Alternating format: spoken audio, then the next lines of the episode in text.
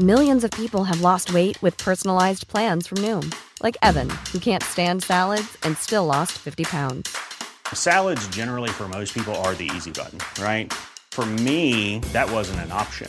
I never really was a salad guy. That's just not who I am. But Noom worked for me. Get your personalized plan today at Noom.com. Real Noom user compensated to provide their story. In four weeks, the typical Noom user can expect to lose one to two pounds per week. Individual results may vary. Heraldo Radio 98.5 FM, una estación de Heraldo Media Group, transmitiendo desde Avenida Insurgente Sur 1271, Torre Carrachi, con 100.000 watts de potencia radiada.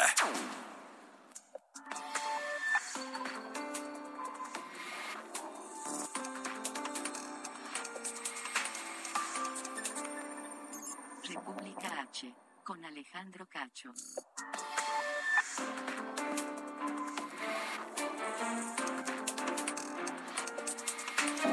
Hola, muy buenas noches, bienvenidos a República H, donde le vamos a presentar lo que realmente ocurre en México. Hoy es martes 7 de septiembre, yo soy Blanca Becerril y a nombre de mi compañero Alejandro Cacho le doy las gracias por acompañarnos esta noche. ¿Qué le parece si ya arrancamos con la información? Y es que los municipios de Catepec, Estado de México y Tula en Hidalgo fueron víctimas de las lluvias torrenciales. Lamentablemente, hay muertos y muchas afectaciones. Le daremos, por supuesto, todos los detalles desde el lugar de los hechos. Y también analizaremos lo que ha sido una jornada histórica para los derechos de las mujeres, porque la Suprema Corte de Justicia de la Nación declaró inconstitucional criminalizar el aborto. De esta forma, se echó abajo el artículo 196 del Código Penal de Coahuila, que imponía hasta tres años de cárcel para las mujeres que abortaran de manera voluntaria. Además, Seguimos el paso de la caravana migrante desde Chiapas, en el sur de México. Los detalles de esta crisis humanitaria en voz de nuestros corresponsales y de Jesús, de José Eduardo Torres, que precisamente él está allá en Chiapas. Y los fuertes aguaceros que cayeron sobre Catepec, Estado de México, provocaron la muerte de dos personas. Se registraron inundaciones en las avenidas San Andrés, Insurgentes, Vía Morelos y también en Avenida Morelos. Las corrientes de agua arrastraron a su paso decenas de automóviles, además de ramas de árboles y basura en general. Reportes oficiales precisaron que son por lo menos 19 colonias las afectadas por los aguaceros. Y trabajadores de servicios de agua potable de Ecatepec rescataron a un bebé de brazos que se encontraba atrapado dentro de un puesto metálico. Viste las imágenes, arrastrado por las corrientes de agua. Bueno, precisamente esto ocurrió en la colonia La Mora. Si lo pienso, a lo mejor no me meto. Fue instintivo y pues todo salió muy bien, así lo declaró Abelardo Castillo, uno de los servidores públicos, quien junto con otro compañero rescataron a este bebé. Vea usted la imagen. Además, si puede usted apreciar esta, esta imagen, pues traen unas sogas en la cintura para que no los arrasara esta corriente. Sin duda, una imagen conmovedora en medio de esta tragedia que en estos momentos está viviendo Ecatepec en el Estado de México con estas torrenciales lluvias que ya se lo decía yo, pues hasta el momento han dejado dos personas muertas y que le digo, innumerables pérdidas de enseres domésticos, de automóviles, entre otras cosas materiales. Pero vea usted al niño, ahí va a aparecer en estos momentos en pantalla como esta persona que va de blanco eso que usted está viendo, ese bultito de color verde, es precisamente el niño que estaba pues ahí en esa estructura de metal y esta persona del sistema de aguas pues se mete a rescatarlo. Ahí estamos viendo precisamente el momento cuando el menor pues ya está a salvo con estas personas, héroes literalmente, héroes que rescatan a este pequeño allá en Ecatepec de Morelos, en el Estado de México. Un aplauso, por supuesto, para ellos. Y precisamente vecinos de Ecatepec, afectados por las tormentas de anoche, realizaron bloqueos en el circuito exterior mexiquense y en Avenida Central. Exigieron a las autoridades su apoyo para el desasolve de calles y el retiro de agua de sus casas que están anegadas. Estas manifestaciones impidieron, por supuesto, el paso de cientos de automovilistas. Y esta tarde también llovió en el Estado de México y hacemos precisamente un enlace con nuestro compañero Israel Lorenzana. Israel, ¿cómo están las cosas en estos momentos en Ecatepec? Me imagino que sigue inundado, ¿verdad? Blanca, muchísimas gracias. Pues sigue inundado, son 19 colonias las afectadas y ahora también a esto hay que sumar la vía Morelos, una de las vialidades muy importantes que atraviesan prácticamente todo este municipio en zonas como la colonia Nuevo Laredo, también en Laureles, en Santa Clara y en Jalostoc. Está prácticamente inundada esta importante arteria. Los automovilistas tienen que sortear pues muchos puntos que están pues prácticamente bajo el agua. En estos momentos, Blanca, estoy ubicado exactamente en la zona de Santa Clara. Lo que estás observando de fondo, Blanca, es la avenida Circunvalación.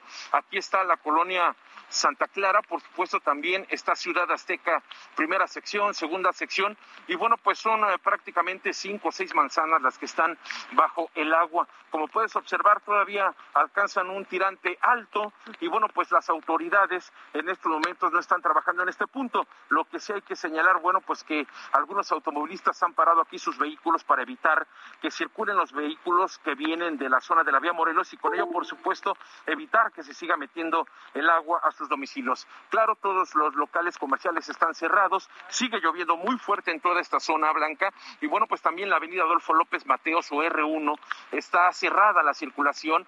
Hace aproximadamente una hora estaban trabajando algunos vehículos Vactors, pero bueno, pues por la lluvia tuvieron que retirarse. Las personas están desesperadas, Blanca. Imagina, desde ayer ya son 24 horas que han pasado bajo el agua y colonias como esta en donde nos encontramos en estos momentos. Para poner en contexto a nuestros amigos, estamos exactamente a un costado de la pirámide de Ciudad Azteca, aquí sobre Avenida Circunvalación y la Avenida R1 o Adolfo López Mateos. Pues Blanca, se, se prevé que todavía continúe lloviendo durante aproximadamente tres o cuatro horas aquí en Ecatepec. Las autoridades, por supuesto, tendrán que tomar en cuenta esta situación. Pues Blanca, es la información que te tengo. Continúa lloviendo y nosotros, por supuesto, vamos a seguir al pendiente. Justamente, Israel, quiero preguntarte, tú que estás en ese punto allá en Ecatepec, ¿hay autoridades desasolvando, ayudando a la población? Hemos visto que incluso pues en algunas zonas ya están llegando el plan DN3 del ejército mexicano. Pues Blanca, el recorrido que yo he hecho desde San Cristóbal Centro no he observado a las autoridades trabajar. Estuvieron por la Pues mañana, efectivamente. detalle, la Sedena, la Secretaría de la Defensa Nacional, aplicó el plan DN3 para desastres en la población y ellos estuvieron allá en el Palacio Municipal sacando la tierra que se metió a uno de los estacionamientos allá en la zona de la Mora, precisamente en la calle y en la colonia donde pues lograron rescatar a este niño de cuatro meses que por suerte fue rescatado. Y bueno, pues ahí estuvieron las autoridades. Ya para estos momentos no he visto autoridades que estén desasolvando vehículos Vactor, que estén trabajando para pues eh, liberar las coladeras. Lamentablemente brillan por su ausencia las autoridades blancas. Pues ahí lo tenemos, Israel Lorenzana.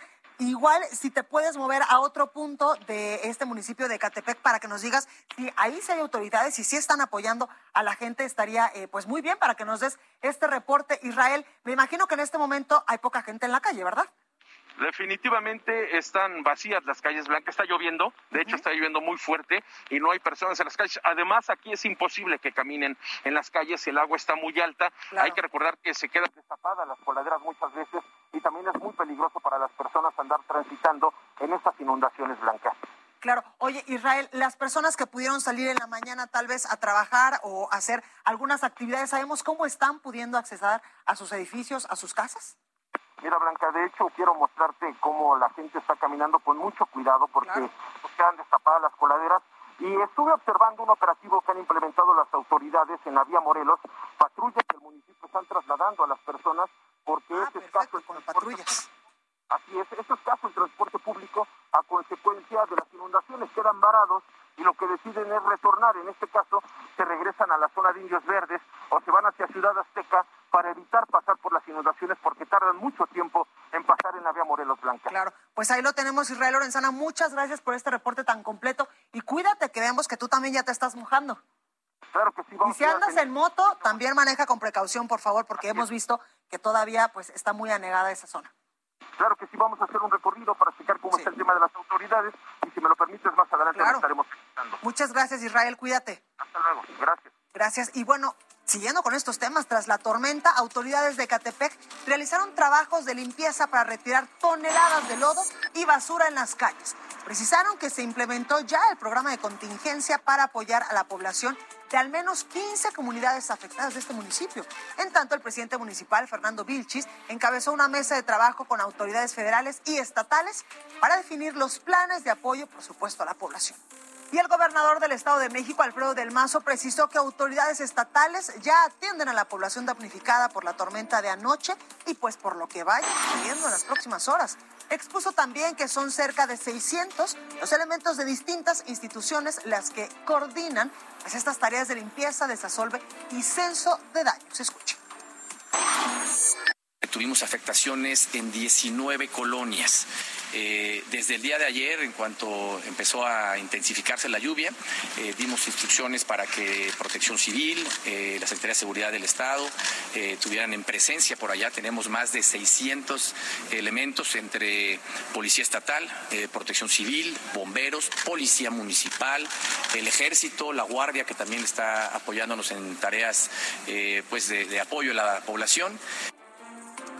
¿Y cómo está la situación justo en estos momentos, esta noche, allá en el Estado de México? Hacemos enlace con Ricardo de la Cruz Musalem, subsecretario de Gobierno del Estado de México. Subsecretario, buenas noches, ¿cómo está?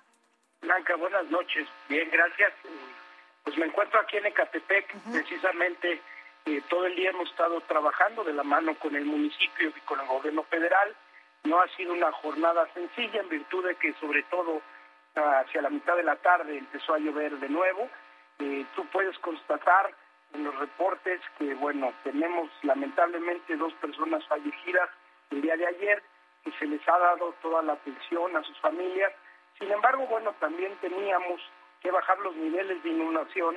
Hay, eh, como lo referiste bien, más de 600 elementos, diferentes dependencias que trabajaron hoy todo el día. Hemos evitado que eh, haya más inundaciones y obviamente se está bajando el nivel en donde todavía persisten más del 80% de las calles ya está transitable. Tú puedes ver que aun cuando está lloviendo están transitables. Eso sí, hay que tener cuidado, hay que tener paciencia porque hay tráfico. Eh, también es una realidad que se están haciendo los censos para ver las eh, viviendas que resultaron afectadas, pero te comento con las reservas que esto pueda tener, la mayoría del agua que vimos ayer fluir en los videos corrió por las avenidas, no tanto hacia adentro de las viviendas. No obstante, también hay viviendas afectadas que se están atendiendo. Por supuesto, subsecretario, decía usted que hay dos personas que lamentablemente perdieron la vida. ¿Sabemos por qué? ¿Por estas inundaciones? ¿Porque se los llevó la corriente? ¿Por alguna situación así? Una de ellas, porque lamentablemente fue un arrastre de corriente, y la otra eh, falleció producto de que la corriente agua hizo que se volteara. Eh, sin embargo, bueno, Aquí la recomendación muy puntual es que estamos en plena temporada de lluvia, seguirá lloviendo, hay que tener mucha precaución en varios temas. Uno es al circular en vehículos, dos, a las personas que estén caminando o en algún lugar donde hay lluvia, que no traten de cruzar ni tengan ningún arrastre, eh, digo, para evitar algún arrastre del río. También hemos visto que muchos vehículos eh, han sido arrastrados y a veces es porque queremos cruzar algún arroyo. Y el otro tema es importante, eh, pueden haber deslaves, eh, la tierra se reblandece claro. y hay que tener mucho cuidado si tenemos arriba alguna estructura, sobre todo de tierra, que pueda caer y advertimos que tiene agrietamiento o que está muy reblandecida, pues primero evacuar, hablar en la medida de lo posible al 911 y esto nos ayudará. De decirte con toda oportunidad también, Blanca, que hay varios sistemas que están en el centro del país, están generando lluvia, no solo en este estado, sino en otros. Sí, claro. Y también varios municipios que tenemos con una lluvia persistente. La gente pedirle que sea muy prudente, que nos ayude también no tirando basura y evidentemente que dejen participar a las, a las autoridades y si en algún momento se les recomienda evacuar, que por favor nos hagan caso, que es por su bienestar. Subsecretario, el apoyo del gobierno federal, evidentemente del gobierno estatal, de los gobiernos eh, municipales, y también quiero preguntarle, ¿se hará alguna declaratoria de desastre?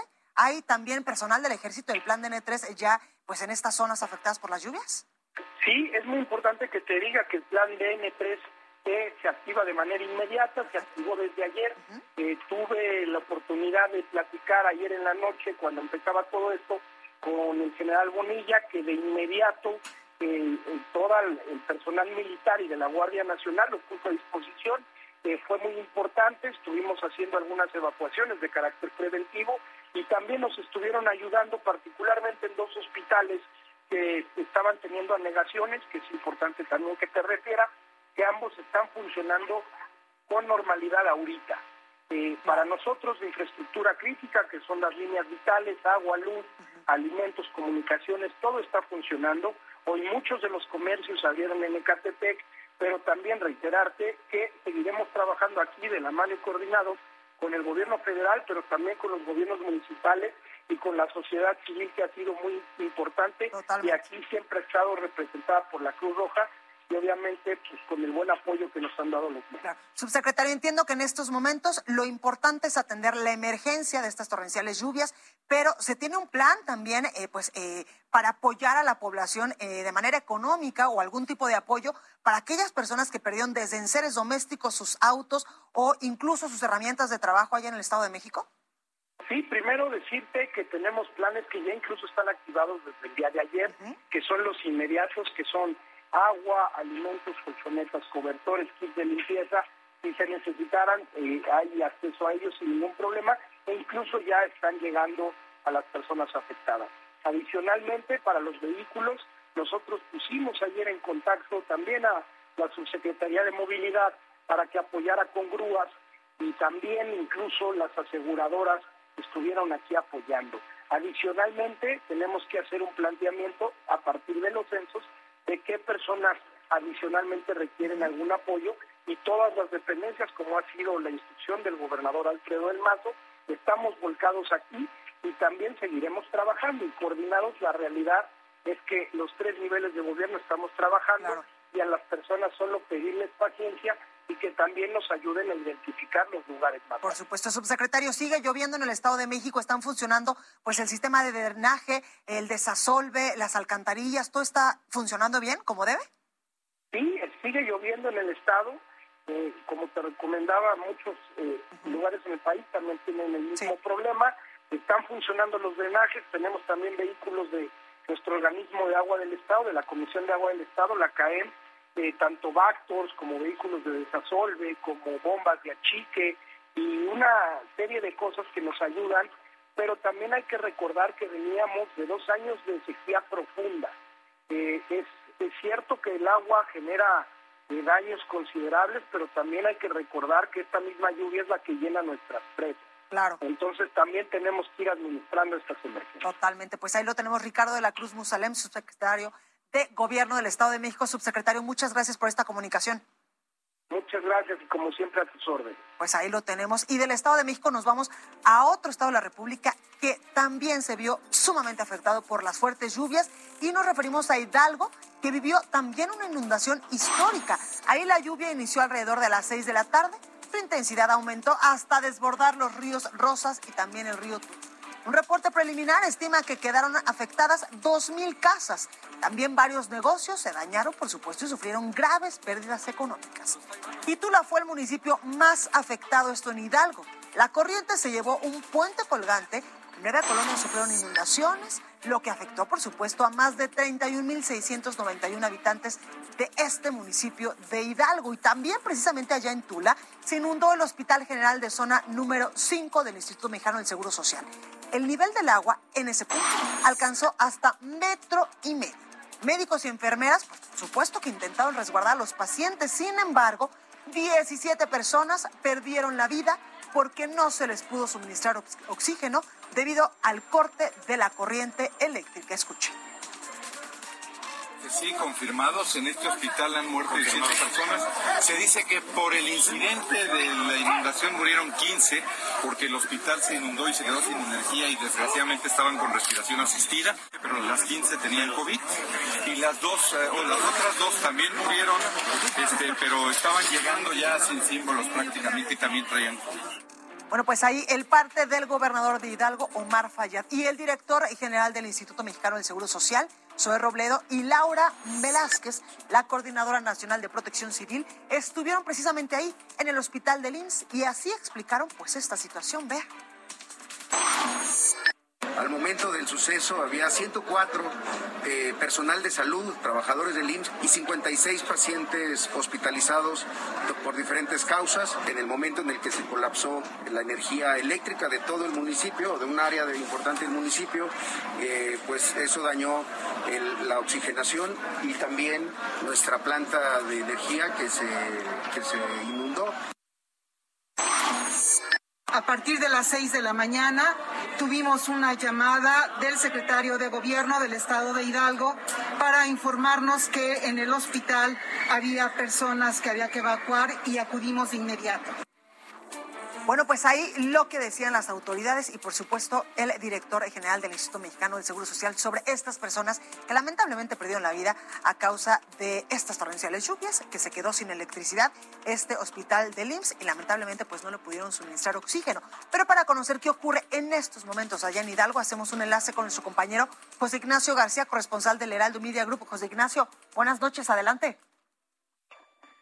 ¿Qué tal, Blanca? Un saludo a ti y a todo el auditorio. Pues eh, informarte que hasta el momento el gobernador del estado, Omar Fayet Meneses, ha confirmado únicamente la cifra de 17 personas fallecidas. En estos momentos se encuentra en funcionamiento el operativo del plan DN3 en apoyo a la población, principalmente eh, por parte de elementos de la Guardia Nacional y del Ejército Mexicano. Han sido trasladados a diferentes espacios de salud del estado 56 personas que se encontraban internadas en el Hospital General del IMSS de la zona número 5. Sin embargo, también la Subsecretaría de Protección Civil del Estado ha advertido que en las próximas horas continuarán las lluvias torrenciales en la región, por lo cual se mantienen al pendiente de posibles afectaciones y de que el nivel del agua permanezca de manera elevada. De la misma manera, comentarte que estas afectaciones podrían alcanzar otras regiones del Estado, como el Valle del Mezquital, donde los municipios de Chilcuautla e Ixmiquilpan también presentan un incremento en el, en el nivel del río Tula y por ello han sido instalados cinco refugios temporales en ambas demarcaciones para poder evacuar a la población en las próximas horas. En caso de que se sigan incrementando las precipitaciones en las siguientes horas. Comentarte que las comunidades más afectadas que podrían presentarse en estas regiones son de Maguey Blanco, El Fitzi y Panales, ubicadas en la zona del Valle del Mezquital, donde habitan al menos 40 mil personas. Es la información que tenemos hasta el momento en torno al avance de, esta, de estas indagatorias e investigaciones que desarrollan las autoridades José Ignacio, en estos momentos, Hidalgo, estas eh, zonas, estas comunidades siguen inundadas, como lo veíamos en las imágenes. Ha, disminuido paulatinamente el nivel del, del agua. Sin embargo, todavía se mantiene en varias zonas, por ejemplo, en el centro del municipio todavía se mantiene por encima de su nivel tradicional. Están en algunas zonas hasta 40 centímetros de altura. Entonces, bueno, se mantienen los operativos con lanchas por parte del gobierno del estado que este, entregó cerca de 20 unidades por parte de la Secretaría de Gobierno y mantienen estos operativos en las zonas afectadas. Juan Ignacio, en estas zonas afectadas sí está la presencia de estas autoridades del plan, incluso DN3, como por ejemplo nos lo decía hace unos momentos el subsecretario del Estado de México? ¿En Hidalgo está igual? Así es, en este momento todavía se encuentra personal de la Guardia Nacional, personal del Ejército Mexicano, así como de Protección Civil del Estado y Protección Civil Municipales. Todos se encuentran en, en las áreas afectadas, también en los albergues temporales donde se está abasteciendo de alimentos. El gobierno del Estado ha llamado a la población para poder eh, enviar víveres a las personas afectadas. Hasta el momento hay 150 centros de acopio en el interior del Estado y ha solicitado también la colaboración de la ciudadanía en todo el país para poder enviar víveres a los damnificados. Y sigue lloviendo ahorita, ¿verdad? Sigue lloviendo, en este momento las lluvias son tenues, no obstante todavía se pronostican que continuará en las próximas horas eh, durante el transcurso de la madrugada. Pues ahí lo tenemos, José Ignacio García. Muchísimas gracias desde Hidalgo por esta información. Gracias, seguimos al pendiente. Buenas noches. Muy buenas noches. Y como ya nos lo dijo nuestro compañero José Ignacio, ante los daños por estas fuertes inundaciones, el ejército ya instaló el plan DN3 en Tula, esto en Hidalgo. A través del operativo, elementos del ejército fueron con lanchas para realizar rescates y habilitaron incluso albergues para los damnificados. Los refugios temporales, pues también están en estos momentos funcionando.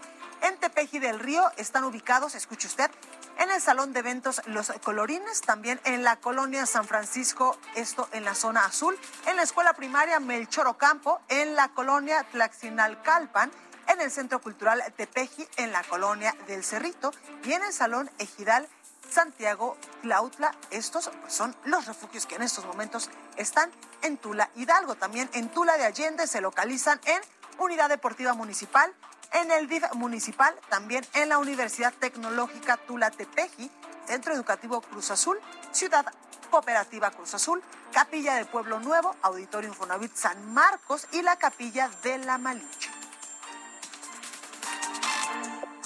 Bueno, pues estos son parte de las afectaciones que han dejado las torrenciales lluvias de últimos, las últimas horas, sobre todo en estos dos estados de la República. Y las autoridades, pues por supuesto que llamaron a la población a tener a la mano su mochila de emergencia para evacuar, pues en caso de ser necesario, y el C5I atenderá, por supuesto, los reportes de emergencia. Si usted tiene alguna emergencia, 911 puede marcar en estas, eh, pues, eh, en estos estados de la República, pero sobre todo lo más importante, cuídese y esté atento a los informes que las autoridades pues están dando en estos momentos, sobre todo en Hidalgo ya veíamos las afectaciones y también en el Estado de México, en particular pues en el municipio de Ecatepec, donde lamentablemente incluso pues ya hubo dos fallecidos. Es momento, en estos momentos, de ir a un breve corte, pero yo regreso con más, todo sobre la caravana migrante desde Chiapas en unos momentos. Además analizaremos la despenalización del aborto dictada hoy por la Suprema Corte de Justicia de la Nación. Esto es República H. Ya regresamos con esta información. Continuamos. República H. Con Alejandro Cacho. Regresamos. República H. Con Alejandro Cacho.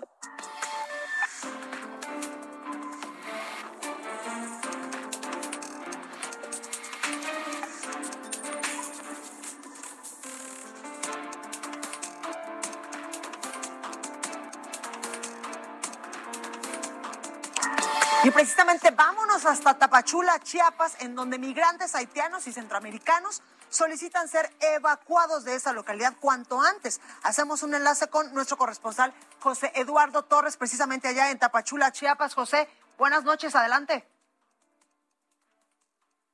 Hola Blanca, qué gusto saludarte noche de martes y también fue día de protestas por parte de migrantes haitianos que han cambiado ahora el objetivo de estas protestas y también han cambiado el diálogo que quieren con las autoridades federales. Ya no piden ser ayudados, ya no piden que se realicen con prontitud estos cientos y miles de trámites que están esperando desde hace meses e incluso algunos desde hace un año en Tapachula. Ahora lo que piden es ser evacuados, auxiliados por la comunidad internacional para que volteen a ver a esta parte del mundo y cuanto antes la crisis humanitaria, como ellos la han denominado, se acabe en esta parte de territorio chiapaneco. Hoy, como te comento, de nueva cuenta las protestas y si hacemos un comparativo con la caravana de 2018, esta denominada caravana madre, la primera de todas y con lo que inició este movimiento y este éxodo de migrantes, en aquel entonces entraron a Chiapas aproximadamente 10 mil centroamericanos.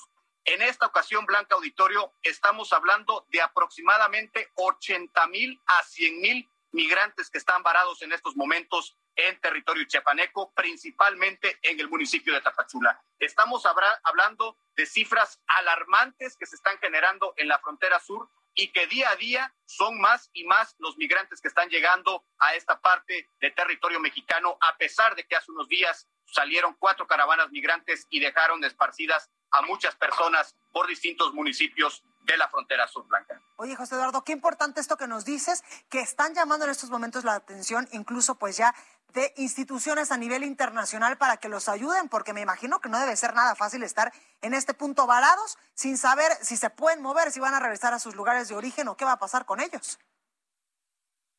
Bueno, en voz de los migrantes, el argumento es, prefiero regresar prefiero morir en México a que regresar a mi país. Esto es lo que dicen los migrantes debido a la situación que prevalece en muchos países de Centroamérica, de Haití, Cuba e incluso Sudamérica. También es importante lo que hoy el presidente Andrés Manuel López Obrador dijo en torno a las caravanas migrantes, al señalar que es lo mejor para ellos, pero los migrantes aquí en Tapachula han respondido a esta situación y han señalado que no es lo mejor para ellos, que ellos lo que quieren es emigrar de esta parte de México y llegar a la frontera norte en colindancia con Estados Unidos lo antes posible. Es una verdadera situación dramática la que se está viviendo en Tapachula en estas últimas semanas, Blanca Auditorio, porque hay que también ver el lado humano de toda esta situación. Son miles de migrantes que están durmiendo en la calle, que están buscando comida a diario, sustento para sus niños, para los menores de edad, y aún así las políticas del gobierno mexicano son o parecen ser contención total en esta parte del territorio nacional y que no puedan moverse ni para atrás ni para adelante, Blanca. Totalmente, José Eduardo. Tú que estás precisamente en Tapachula, ya en Chiapas, quiero preguntarte, ¿está sellada completamente este eh, pues lado de la frontera eh, eh, de México? Es decir, para que estos migrantes pues no puedan movilizarse a otros puntos del territorio nacional. En efecto, Blanca, los migrantes no pueden movilizarse a otro punto de territorio mexicano y tampoco pueden regresar a su país por el temor que existe. Hay que recordar que muchos de estos países tienen eh, gobiernos autoritaristas que de regresar los ven como delincuentes. Es el caso de Cuba, es el caso de Haití. En el caso de Centroamérica, la mayoría de los centroamericanos que están en estos momentos en Tapachula es porque están amenazados de muerte por las pandillas centroamericanas la, pandilla como el Barrio 18 y la Mara Salvatrucha 13, que operan de forma cautelosa, pero también que cobran derecho de piso en muchos sectores de Centroamérica y que impide que estas familias regresen. Seguimos en la misma temática, seguimos preocupados por la separación de familias en estos operativos. Hoy se respira de nueva cuenta una tensa calma porque no hay caravana migrante, pero sí tenemos miles de centroamericanos y de migrantes varados únicamente en Tapachula. Estamos hablando, como, lo, como lo dijimos al inicio del reporte, de 80 mil a 100 mil migrantes. Son cifras que están manejando organismos internacionales, cuando Tapachula es una ciudad de apenas 500 mil habitantes. Es decir, ya la población migrante representa el 20% de la población total que vive en Tapachula, lamentablemente este 20% en condiciones infrahumanas, Blanca. Totalmente, y ya ni hablar de si se pueden insertar o no en la actividad eh, pues económica y tener algún tipo de trabajo allá en Tapachula, como sí sucede en el norte del país, ¿verdad? En efecto, no, no les están dando la oportunidad de emplearse en algún punto. Eh, hace unos días platicábamos con un grupo de nicaragüenses que viven en una colonia del sur de la ciudad. Nos platicaban que por un trabajo de 15 horas al día les están pagando 100 pesos mexicanos. 100 pesos que no alcanzan para nada, 100 pesos que se van en comida, en tortillas, en algún alimento que puedan subsistir durante el día a día que tienen aquí, pero 100 pesos para 15 horas de trabajo es una explotación laboral también. Hay muchas aristas en torno a este tema, Blanca, que vamos a ir eh, deshilando poco a poco a través de los espacios de El Heraldo para que todos puedan tener una visión más amplia de lo que está pasando aquí en la frontera sur. José Eduardo, muchísimas gracias, como siempre, muy completo tu reporte. Un abrazo hasta Tapachula, Chiapas. Gracias, Blanca. Abrazo de vuelta a la capital del país. Gracias, muchísimas gracias por este reporte. Pues ahí tenemos la situación complicada que se está viviendo en estos momentos en esta parte de la frontera sur de México por el asunto de la caravana migrante y de estos migrantes que en estos momentos, incluso nos lo decía nuestro corresponsal, prefieren morir en territorio nacional que regresar a sus países de origen. Esto literalmente sí es alarmante y es preocupante por cuestiones evidentemente humanitarias. Oiga, y tal como lo comentaba José Eduardo, el presidente de México, Andrés Manuel López Obrador, advirtió esta mañana que en la frontera sur de México se realizan labores de contención de migrantes hacia Estados Unidos. Esto para evitar que sean víctimas de la delincuencia organizada. Tenemos que cuidar a los migrantes aunque resulte paradójico, si nosotros permitimos que transiten al norte de nuestro país para cruzar la frontera, eh, estamos eh, corriendo riesgos, muchos riesgos. Acabamos de rescatar, no sé si Marcelo nos pueda hablar de eso, de un grupo muy grande de migrantes en el norte que estaban prácticamente secuestrados. Entonces no queremos, no deseamos una desgracia y precisamente en esta misma conferencia, el presidente Andrés Manuel López Obrador y el secretario de Relaciones Exteriores, Marcelo Ebrard, confiaron en que este jueves de esta semana, por supuesto, se dé una respuesta positiva por parte del gobierno de Estados Unidos para pues echar a andar el plan migratorio de apoyo en Centroamérica. Y es que recuerde que nosotros lo decíamos ayer, que ya se envió incluso una carta que se va a, pues, a discutir momentos antes de esta reunión de alto nivel que se va a llevar a cabo allá en Washington. Nosotros seguimos con más información aquí en República H. Son las 8 de la noche con 37 minutos y vamos con más porque la Organización Internacional Médicos Sin Fronteras consideró que los miles de migrantes de Haití, Centro y Sudamérica que ingresan a territorio mexicano se encuentran en vulnerabilidad extrema. Por ello anunciaron que llevarán a cabo una intervención de emergencia que consistirá en ofrecer asistencia médica, psicológica y también de trabajo social. y más de 286 personas migrantes fueron rescatadas, esto en Aguascalientes. De este grupo, 46 son menores de edad no acompañados, estos niños no acompañados. La mayoría son originarios de Guatemala, también vienen de Honduras, de Nicaragua, El Salvador y Ecuador. Cabe decir que también fueron detenidas cuatro personas que quedaron a disposición de la Fiscalía General de la República por pues andar traficando con estas personas o lo que todo el mundo conocemos como polleros. Esto es República H. Exactamente, y es momento de revisar qué ocurre en los estados de la República. Aquí los detalles. Alfonso Durazo presentó al gabinete que lo acompañará en su gobierno. Debido a que tiene COVID, el próximo gobernador de Sonora realizó una conferencia virtual en la que resaltó que la administración saliente deja una deuda de más de 27 millones de pesos. También aclaró que el lunes 13 de septiembre estará en condiciones para rendir protesta como lo ordena la Constitución del Estado. El gobernador electo de Querétaro comenzó una gira por Washington, D.C. Mauricio Curi se reunió con Esteban Moctezuma, embajador de México en Estados Unidos. Esto como un primer acercamiento para atraer inversiones a Querétaro. El gobernador electo de Nuevo León aseguró que la multa impuesta por el INE contra su esposa será tumbada por el Tribunal Electoral. Samuel García reiteró que la Sala Superior consideró fundados los argumentos hechos por él y Mariana Rodríguez. Por lo tanto, son suficientes para revocar la sanción. En Aguascalientes denunciaron a diputados por el desvío de 140 millones de pesos a empresas fantasma ligadas al crimen organizado. La información se obtuvo a través de una investigación llamada La Caja Negra. En ella se indaga la relación de los legisladores en compañías fraudulentas. Detuvieron a cinco personas implicadas en el secuestro del exalcalde de Tepetitlán y otras tres víctimas. La Procuraduría de Hidalgo detalló que pedían 5 millones de pesos para el rescate, pero los liberaron en un operativo de las autoridades. En Mérida, un tribunal concedió amparo para trabajadoras sexuales trans. Esto las protege del nuevo reglamento de policía que prohíbe y sanciona esta actividad en la vía pública. Gaby Guzmán, Heraldo Televisión. Y vamos con más información. Esta es una nota histórica y es que este martes la Suprema Corte de Justicia de la Nación resolvió que es inconstitucional criminalizar el aborto y se pronunció por primera vez a favor. Esto es histórico. Con este hecho, pues se invalidó en Coahuila el artículo 196 que imponía hasta tres años de cárcel para las mujeres que practicaran un aborto voluntario. Y precisamente sobre este tema, el ministro presidente de la Suprema Corte, Arturo Saldívar, consideró que hoy es un día histórico para las mujeres y que además este criterio es obligatorio para todos los jueces del país. Escuchemos parte de su ponencia. Desde hace una década he sostenido en esta Suprema Corte que hay un derecho fundamental a la interrupción del embarazo. A lo largo de esta década, mi postura ha sido consistente con la defensa de los derechos y libertades de las mujeres. Todos estamos a favor de la vida. Lo único que sucede es que algunos estamos a favor de que la vida de las mujeres sea una vida en la que se respete su dignidad, en la que puedan ejercer con plenitud sus derechos, en las que estén exentas de violencia y en las que puedan autodeterminar su destino.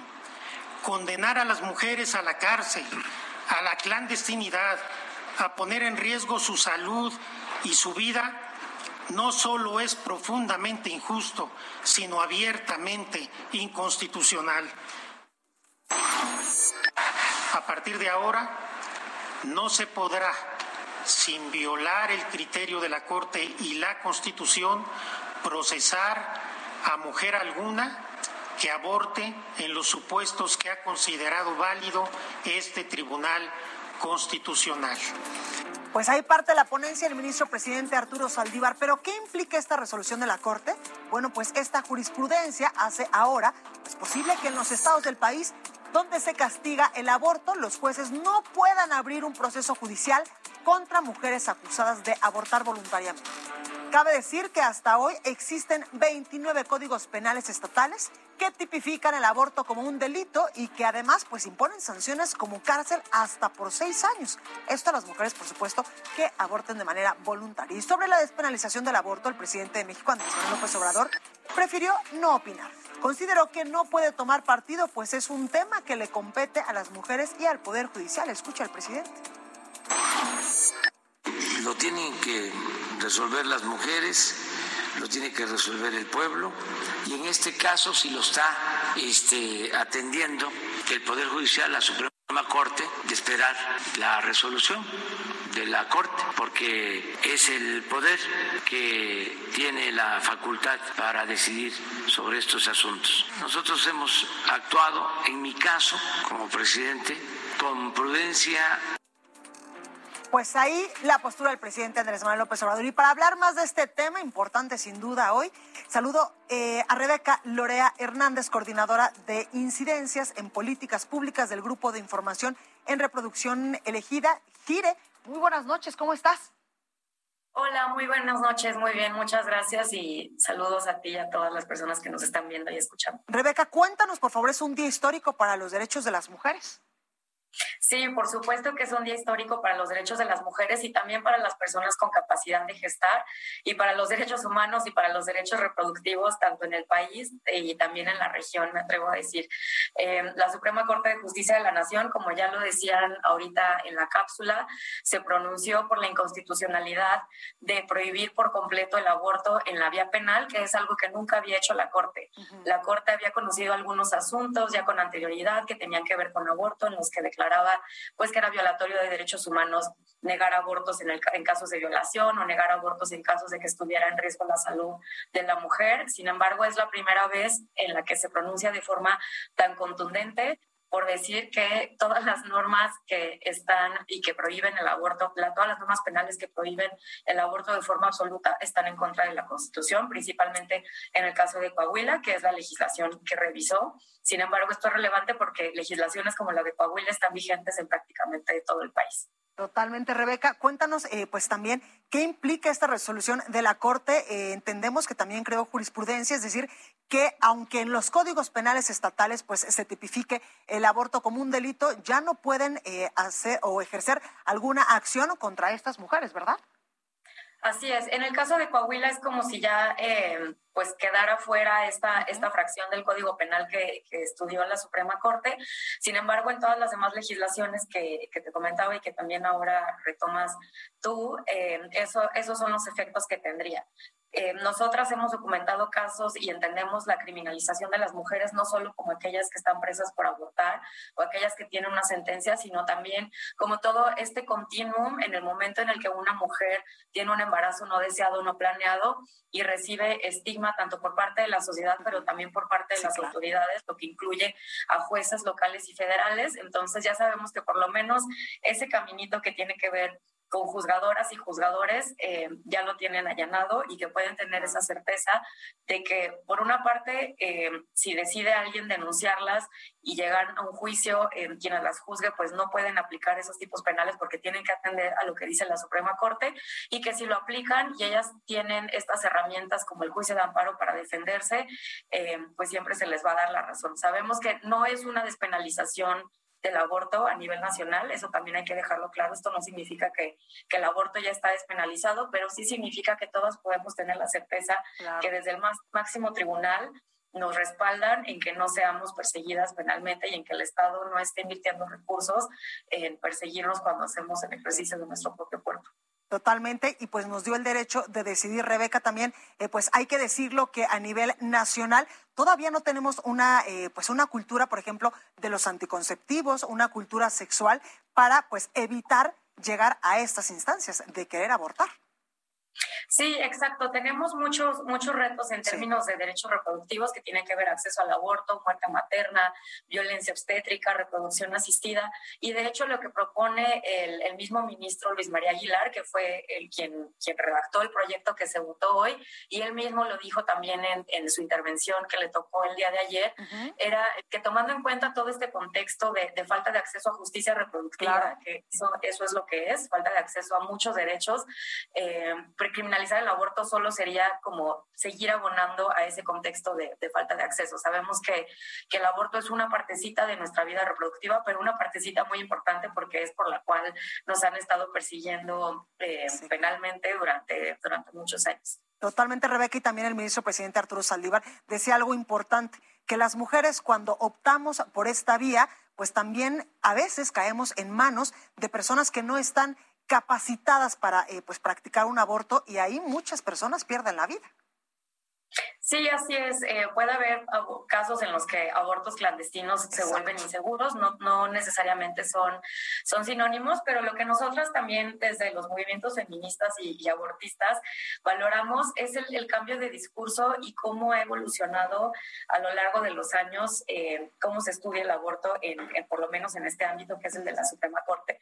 En, en 2008, cuando se despenalizó el aborto en, la Ciudad de México, en 2007, y después se discutió sobre la constitucionalidad de esta despenalización, la conversación era otra. La conversación era eh, sobre muertes, eh, por abortos pues, y tal. Y la ahí lo tenemos. Rebeca eh, Lorea Hernández, gracias por esta comunicación. En estos momentos está temblando aquí en la capital del país. Por favor, le pedimos que guarde la calma, que no se alarme. El movimiento telúrico se está sintiendo bastante fuerte en este edificio donde en estos momentos estamos transmitiendo este programa aquí en Avenida Insurgente Sur. Ahí lo podemos ver mi compañero camarógrafo está mostrándole algunas imágenes de que en estos momentos se está temblando, fuerte se está sintiendo aquí en la capital del país, en la Ciudad de México. Por favor, guarde la calma, sigue temblando en estos momentos, guarde la calma. Si usted eh, pues está con su familia, por favor, tranquilos que esto va a pasar. Entendemos, por supuesto, que nuestra capital, sobre todo esta zona de la República Mexicana, pues ya estamos casi acostumbrados a estos movimientos telúricos porque estamos en una zona precisamente donde las placas tectónicas normalmente se mueven. Esto, en unos momentos le vamos a dar más información para saber exactamente dónde se está originando este movimiento telúrico. Sigue temblando en estos momentos, va eh, pues con mayor intensidad, pero por favor le pedimos que guarde la calma, no pasa nada, estamos acostumbrados aquí en la Ciudad de México. Por supuesto que siempre tiembla. Recuerde el sismo del 2017, del 7 y del 19 de septiembre. Pero también hay que recordarlo. Después del terremoto de 1985, la Ciudad de México y todo el país hemos avanzado importantemente en una cultura de protección civil para precisamente saber cómo actuar en estos momentos cuando pues la tierra se mueve que es lo que estamos viendo justamente en este preciso momento aquí en la capital del país. También, por supuesto, que le estamos eh, nosotros buscando información en cuanto las autoridades pues puedan eh, estar emitiendo información importante de dónde se está suscitando este movimiento telúrico que está afectando en estos momentos a la Ciudad de México. En estos momentos puedo decirle que aquí en eh, la Torre Carachi, donde estamos transmitiendo totalmente en vivo este programa, ya está cesando, está bajando la intensidad de este movimiento telúrico aquí en el sur de la Ciudad de México. Por favor, nosotros le pedimos que guarde la calma porque pues esto pasa algunos, en algunos momentos pues evidentemente se siente un poquito más eh, dependiendo de la estructura de nuestras casas, pero por favor guarde la calma. ¿Qué le parece si vamos con mi compañero Omar Patiño, que se encuentra en las calles de la Ciudad de México? Omar, adelante, ¿dónde te encuentras? Gracias, eh, Blanca. Muy buenas noches a todos nuestros amigos del auditorio. Fíjate que estoy en la zona oriente de la Ciudad de México. Estoy en el perímetro de Venustiano Carranza, límites con la zona de Iztacalco. Falla movimiento telúrico que se sintió hace unos momentos en toda esta zona. Déjame mostrarte estas imágenes porque la gente salió, a pesar de la pertinaz llovizna en estos momentos aquí sobre la zona del eje 1 norte, las inmediaciones del Aeropuerto Internacional de la Ciudad de México, se fue la luz por eh, cerca de dos minutos, tres minutos tal vez en todo este perímetro. Ya la gente comenzó a salir exactamente al arroyo vehicular. Los vehículos tuvieron que detener su paso y lo que estamos observando en estos momentos, bueno, pues es obviamente la gente, tanto de las colonias Jardín Balbuena, eh, la colonia Federal y la colonia Moctezuma en este perímetro. Bueno, pues obviamente, eh, pues la gente salió temerosa. Muchos, muchos estaban gritando por el fuerte movimiento que se sintió hace unos momentos. Y hay que recordar que hace unos momentos también bueno, pues se, se sintió exactamente a las, alrededor de las 7.56, hubo una alerta que no eh, pues emitió precisamente las alertas sísmicas y que fue de cerca de 4.9 eh, en la escala de Richter allá en Guerrero. Y fíjate que platicábamos precisamente con algunos vecinos y nos decían que no se sintió ese, ese eh, movimiento telúrico. Sin embargo, hay que mencionar que después de esta situación, bueno, pues obviamente, vaya, se sintió este movimiento en toda esta zona. Ya comenzaron en estos momentos a circular algunas patrullas de la Secretaría de Seguridad Ciudadana. Estamos a la espera, estoy muy cerca relativamente de lo que es este hangar de cóndores de la Secretaría de Seguridad Ciudadana para que comience prácticamente a hacer este rondín eh, por aire en gran parte de la Ciudad de México. Insisto, hasta estos momentos se desconoce eh, pues este de este sismo. Se dice que bueno estuvo entre los 6, 7 grados centígrados. Esto lo determinará precisamente la autoridad competente. Sin embargo, la gente que nos ve y nos escucha pues hay que tener calma, hay que guardar la calma sin duda alguna. Se viene el tema de 1985, del 2017 y bueno, pues este es un factor sin duda alguna que tiene para la gente que en estos momentos está en las calles de la Ciudad de México. Aquí algunos vecinos ya se quedaron exactamente pues ante el temor. Este joven salió sin camisa, como podemos observar. Y bueno, pues vamos a acercarnos con uno de ellos. Buenas noches, buenas noches, buenas noches, buenas noches. Oiga, ¿cómo sintió este movimiento telúrico? Pues estuvo fuerte, ¿no? Esta vez se sintió bastante, bastante Sí. Y fue como esperado, pero inesperado, ¿no? Sí. Cuestión de segundos. Oiga, vemos que salió, salió sin camisa prácticamente. ¿Qué estaba haciendo usted? Durmiendo. Estaba durmiendo ya se levanta temprano. Así es, efectivamente, como todos los días a trabajar. Muy bien, le agradezco sus palabras, gracias. Bueno, pues así la gente ya eh, pues comienza prácticamente a regresar a sus domicilios poco a poco, sale la familia, por supuesto, para saber qué es lo que pasó y cómo sintieron realmente este movimiento telúrico. Insisto, estoy en la Venustiano Carranza, y estaré muy pendiente, por supuesto, Blanca, de lo que suscite en los próximos minutos. Ya se escuchan, ya en estos momentos se escuchan ya los helicópteros de la Secretaría de Seguridad Ciudadana. Por supuesto que ya están sobrevolando esta zona de la Venustiano Carranza, ya andan exactamente sobrevolando este punto. Vamos a tratar de observar esta imagen, por supuesto, para nuestros amigos. Ahí están, exactamente ya sobrevolando. Omar, dame un minuto porque ya tenemos información importante del Sismológico Nacional. En estos momentos acaba de emitir un tuit a través de esta red social donde dice que la magnitud preliminar es de 6.9 localizado a 14 kilómetros al sureste de Acapulco. Esto, por supuesto, en Guerrero. Además, pues también la gente está empezando a poner información importante a través de Twitter. Dicen que en Morelia, Michoacán, se acaba de sentir muy feo. También en Puebla se sintió muy fuerte y muy largo, dice eh, también una persona a través de, su cuenta de Twitter. También en Cuautitlán, Izcalli, en el Estado de México, se sintió fuerte, estuvo fuerte. Aquí en Tenancingo, Estado de México, dice otra persona que está en estos momentos, pues también eh, retuiteando esta información preliminar de 6.9 en escala de Richter que acaba de emitir el Sismológico Nacional. También ya tenemos el primer tuit de la jefa de gobierno de la capital del país, donde dice, sismo perceptible en la Ciudad de México, se activan todos los protocolos de revisión. En unos momentos, por supuesto, más información. Ahí parte del tuit de la jefa de gobierno de la capital del país. Lo acabamos de decir. El Sismológico Nacional acaba de emitir eh, pues, la primera información de este movimiento telúrico que se sintió fuerte esta noche aquí en la capital del país, 6.9 en escala de Richter. En estos momentos es pues un dato preliminar que acaba de publicar el Sismológico Nacional. Esto se debió y se localizó a 14 kilómetros del sureste de Acapulco, esto en Guerrero. También Protección Civil pues acaba de emitir eh, un tuit Ahí lo tenemos. A partir de este evento mantenemos comunicación con las unidades estatales y municipales de protección civil y con los integrantes del Comité Nacional de Emergencias para realizar una evaluación preliminar de la zona donde se presentó. Esto, por supuesto, es información de último momento que están dando a conocer las autoridades. Protección Civil de México acaba de emitir este pronunciamiento a través de su cuenta de Twitter. Están ya en coordinación con todas las autoridades para saber exactamente, pues, exactamente cuáles son las afectaciones que pudiese haber dejado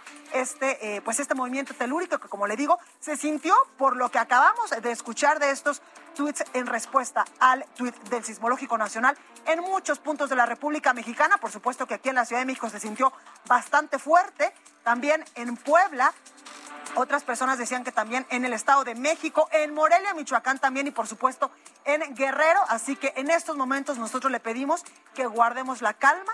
Gracias a Dios este movimiento ya cesó aquí en la capital del país, pero recuerde que hay que tener calma y por supuesto que estar muy al pendiente de la información que vayan, que vayan pues emitiendo las autoridades en la materia para saber exactamente qué actuar y cómo actuar en el momento preciso. Por supuesto, Protección Civil y también la Jefatura de Gobierno de la Ciudad de México acaba de emitir pues ya los primeros pronunciamientos. Hasta el momento el Sismológico Nacional ha emitido un primer, un primer eh, pues dato preliminar de este movimiento telúrico que se sintió esta noche de 6.9 en escala de Richter. Y vamos con mi compañero Israel Lorenzana, que también se encuentra en las calles de la Ciudad de México. Israel, ¿dónde estás exactamente y cómo se sintió?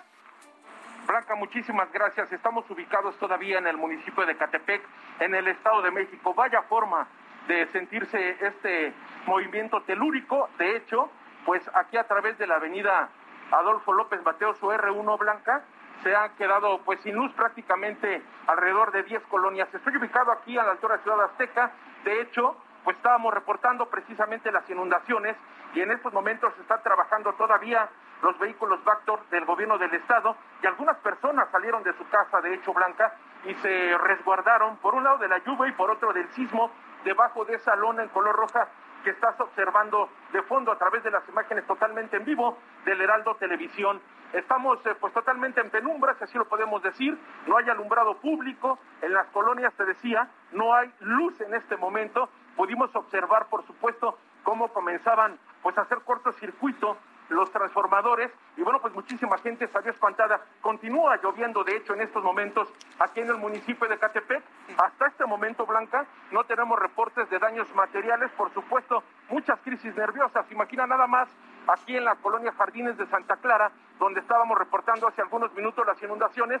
Bueno, pues la gente está arriba de sus casas, están muy preocupados. Había personas de la tercera edad que estaban en el interior de sus domicilios. Por un lado, la inundación, las lluvias, y a esto hay que sumar ahora este movimiento telúrico. También hay que decirlo, se activaron las alertas sísmicas.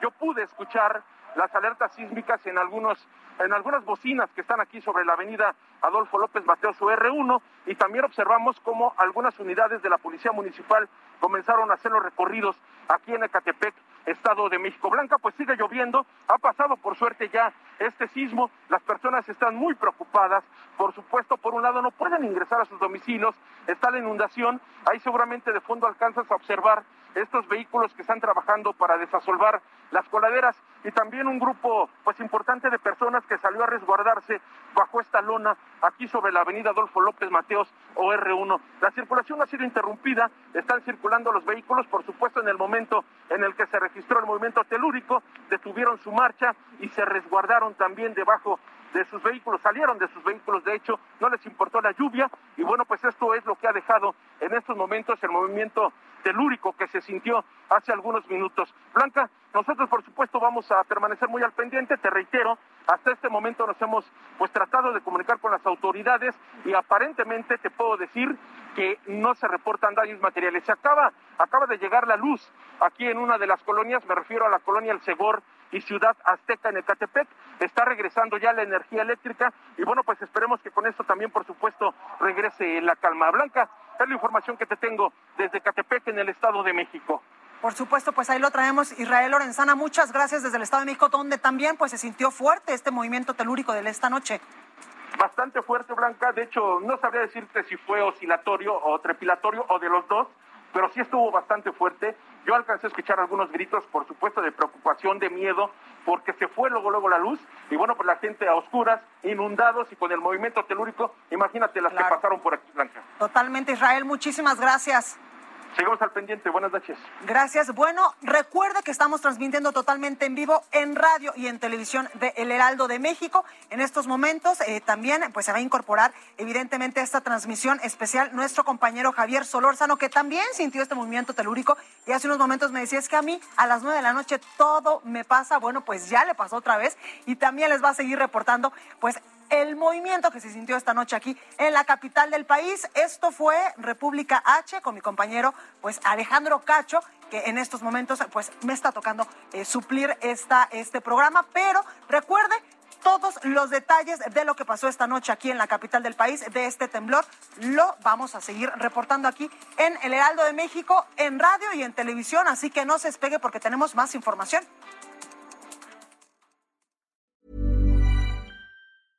Hey, it's Paige DeSorbo from Giggly Squad. High quality fashion without the price tag. Say hello to Quince.